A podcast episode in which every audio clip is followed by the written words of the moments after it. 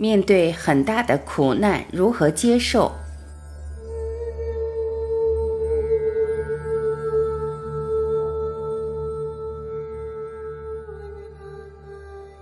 问杨博士：“我在《祈祷和信仰本身就是臣服》的影片中听到博士说，每个瞬间把自己交出来，这是祷告，这是信仰，这是真正的臣服。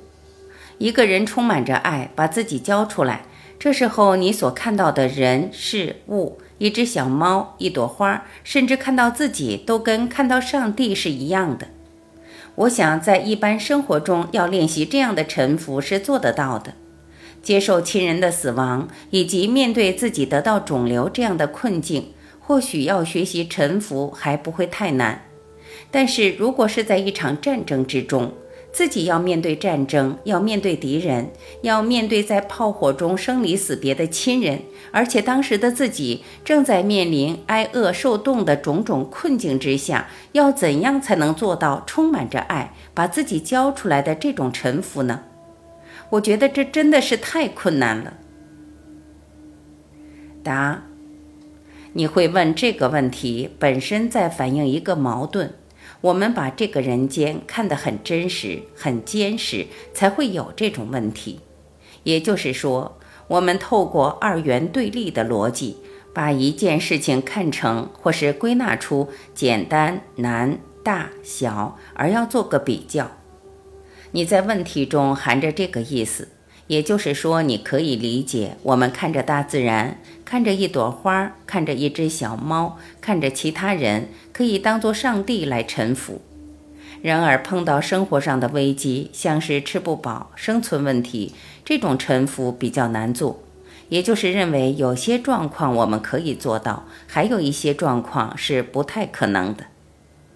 这个问题含着这个意思。我要说的是，这个问题本身就含着一样的矛盾。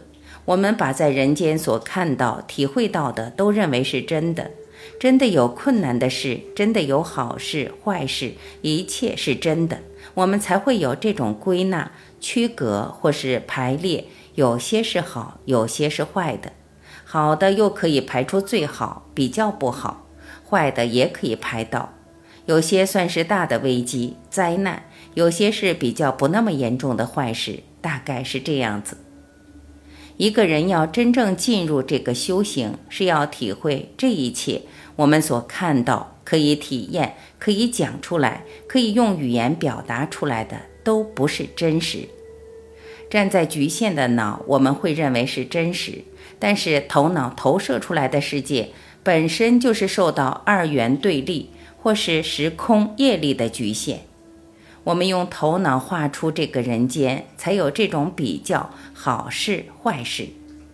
我们仔细想，什么叫做因果？因果代表任何事有一个来源，有个原因，而且因果跟因果当中从来没有断过，是连续的，才会让我们感觉是真的。假如我今天突然说你我在一个梦中，而且这个生命全部是一场梦。我相信你，我马上会抗议。人间那么真实，样样都那么真实。我在吃饭，我在睡觉，我肚子会饿，吃了饭会饱，怎么可能是一场梦？我们很难理解，用头脑不可能理解。头脑是二元对立所建立的，我们的五官和思考全部都是二元对立所建立出来的。所以，透过头脑去理解前面这几句话是不可能的。一个东西建立在一个虚的架构，它本身是虚的，你不可能突然叫它理解自己是虚的。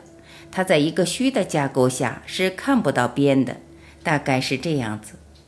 我常常提醒，要站在无限大的整体、绝对的整体，倒不是相对局限的这个人间。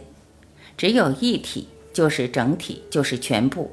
假如我们说在一体里面还画了另外一个体。你我一个东西，那是不可能的。所以臣服最多是什么？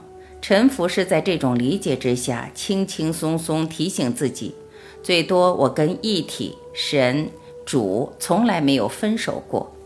其实可以说，我就是主，我就是神，我是一切。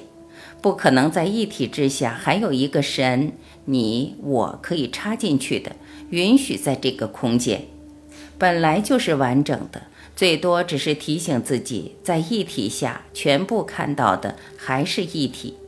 我所体会到的、可以看到的都不是真实，或是反过来都是真实。所以，一个人最多只能提醒：真实不是这个，也不是那个，什么都不是，哪里都不是，什么语言都没有办法表达出来，念头也没办法投射。只要可以用语言、念头表达出来，那已经是二元对立带出来的局限，本身也不是真实。臣服最多只是轻轻松松反省，提醒自己这一切的道理。祷告最多也只是这样子，祷告给谁呢？祷告给自己，真正的自己，全部的自己。这个自己不是小的自己，不是小的我，小的你，是一体，是整体，真正的自己。祷告最多也只是跟一体做一个对话，神真正的自己。其实你从来没有离开过我，我也从来没有离开过你。我们完全是一体，没有分手过。最多只是提醒自己这一点，这是真正的祷告。再进一步回答你的问题：一个人只要诚恳这样子做，随时在祷告，随时在臣服，会发现一体自然会来照顾我们。把自己交给一体，让一体包容我们，一体就会带着我们走。所以你提到有没有衣服可以穿，有没有生活可以活，不用担心。走到最后，你需要什么，这个肉体需要什么，一体都会来照顾，倒不需要你刻意再去做一个规划，用头脑再带来一个层面的目标，窝囊和顾虑，一体会来照顾我们的。